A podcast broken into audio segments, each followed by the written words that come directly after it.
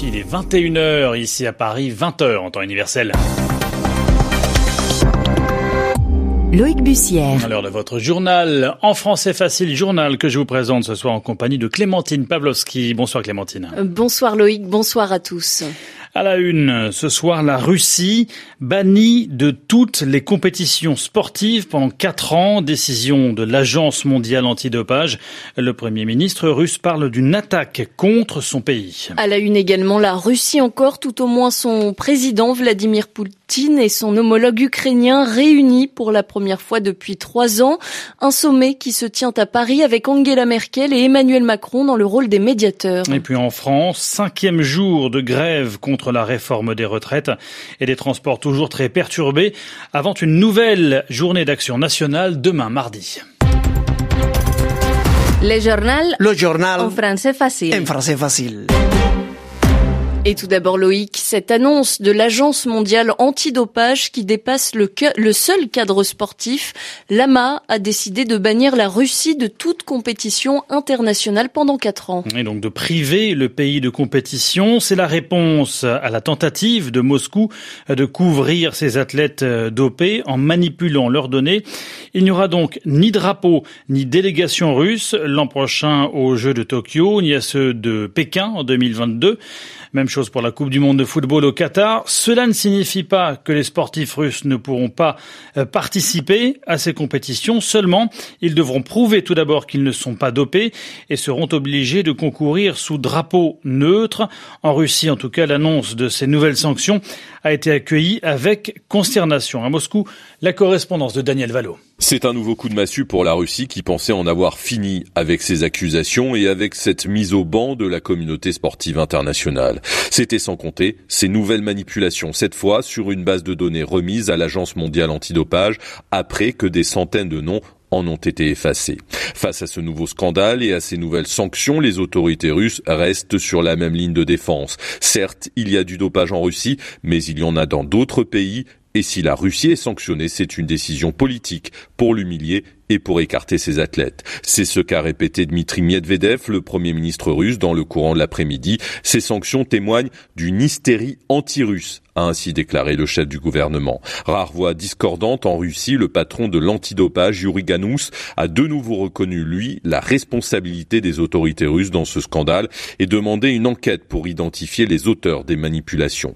Yuri Ganous s'est dit très pessimiste quant aux chances d'une victoire en appel et il a demandé solennellement à Vladimir Poutine d'intervenir directement pour en finir avec une affaire qui continue d'empoisonner le sport russe plus de cinq ans après les Jeux de Sochi. Daniel Valo, Moscou. RFI. Et puis l'actualité de la Russie, hein, c'est aussi cette réunion à Paris, un sommet consacré à la situation en Ukraine. Il se tient en ce moment à l'Elysée autour de Vladimir Poutine, Volodymyr Zelensky, Angela Merkel et Emmanuel Macron. C'est le premier sommet du genre depuis trois ans et un processus de paix au point mort. C'est aussi la première rencontre entre les présidents russes et ukrainiens, Clémentine. À la une également ce lundi, la situation en Irak où le mouvement de contestation continue contre le pouvoir. Les manifestations sont réprimées dans la violence avec un bilan qui s'élève à 450 morts, 20 000 blessés également en deux mois. En outre, on a appris qu'un militant actif au sein des manifestations avait été assassiné hier à Kerbala, assassiné par des hommes armés non identifiés. Et ce n'est pas le premier, Muriel Paradon. Fahem Altaï a été assassiné dimanche soir devant son domicile à Kerbala, selon l'agence France Presse. Il rentrait chez lui lorsque des hommes à moto lui ont tiré dessus, presque à bout portant. Fahem Altaï, 53 ans, était apparemment actif au sein des manifestations contre le pouvoir en Irak. Il avait subi une campagne d'intimidation sur les réseaux sociaux, mais continuait à se mobiliser. D'autres militants ont été retrouvés morts sans que leur assassinat ne soit élucidé. C'est le cas de Zara Ali, une étudiante de 19 ans, enlevée le 2 décembre à Bagdad. Son corps sans vie et mutilé a été retrouvé le lendemain près de son domicile. Le meurtre sauvage de la jeune femme a marqué les esprits. Enfin, rappelons le massacre du week-end dernier, toujours à Bagdad. 24 manifestants qui occupaient un parking à plusieurs étages ont été tués par des hommes armés non identifiés. Certains militants accusent des milices pro-iraniennes d'être derrière cette attaque. Les autorités irakiennes, elles, affirment ne pas avoir d'informations sur cette série d'assassinats. Une précision signée Muriel Paradon. RFI, il est 15h05 à Washington et ce chiffre à présent concernant les ventes d'armes dans le monde, elles ont augmenté de 4,6% en 2018 dans un marché dominé par les États-Unis selon un rapport du CIPRI. le CIPRI, c'est l'Institut de recherche sur la paix internationale de Stockholm. Avec 420 milliards de dollars, le chiffre d'affaires des 100 plus gros producteurs d'armes au monde, indique l'étude publiée euh, ce lundi, est en pleine essor grâce à la vitalité euh, du secteur aux États-Unis. Franck Alexandre. L'industrie de défense américaine rafle la mise sur le marché mondial des plus gros producteurs d'armes. Sa part s'élève à 59% et connaît une hausse de 7,2% sur un an. Un essor qui s'explique notamment par la politique menée par l'administration Trump. Washington souhaitant moderniser sa défense et renforcer la position de son industrie d'armement face à la Russie et la Chine. La Russie, justement, qui se maintient à la deuxième place du classement avec 8,6% du marché, juste devant le Royaume-Uni et la France. L'étude ne prend pas en compte la Chine, car les données disponibles sont insuffisantes, note le CIPRI, mais l'Institut de Stockholm estime cependant que l'Empire du Milieu pourrait compter de 3 à 7 entreprises majeures du secteur. Le premier fabricant d'armes reste l'américain Lockheed Martin, dont la production représente 11% des ventes mondiales. Cependant, avec un chiffre d'affaires de près de 10 milliards de dollars, Almazantei, première entreprise russe du top 100, est parvenue à se hisser au 9e rang mondial, en particulier grâce aux exportations de son système de défense aérien S-400.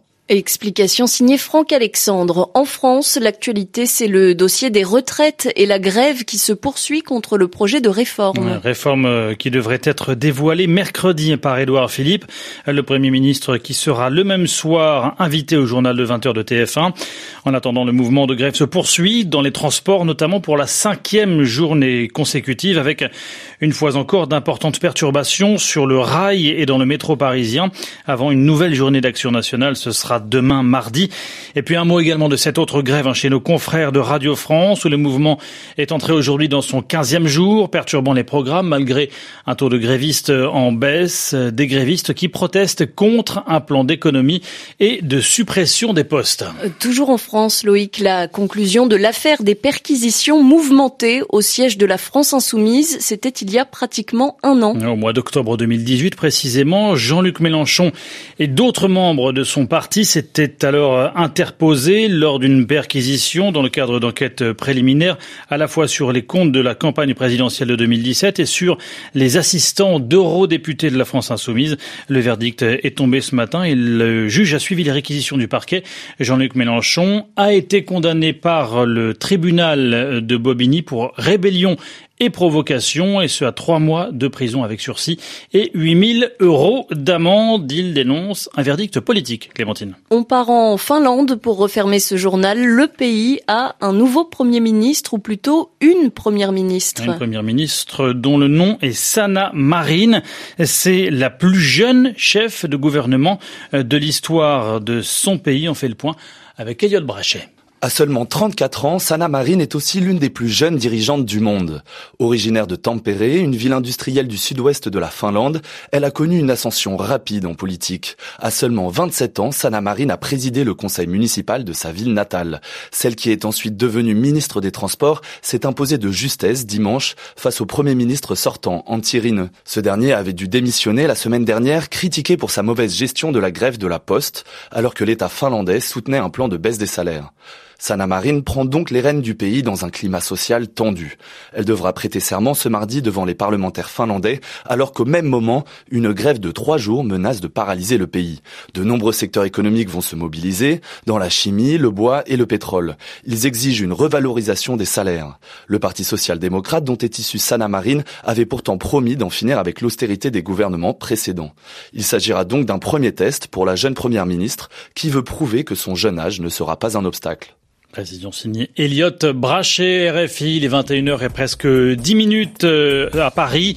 C'est la fin de ce journal en français facile, journal que vous pouvez retrouver, je vous le rappelle, sur le www.rfi.fr et sur les applis mobiles d'RFI. Belle nuit sur la radio du monde.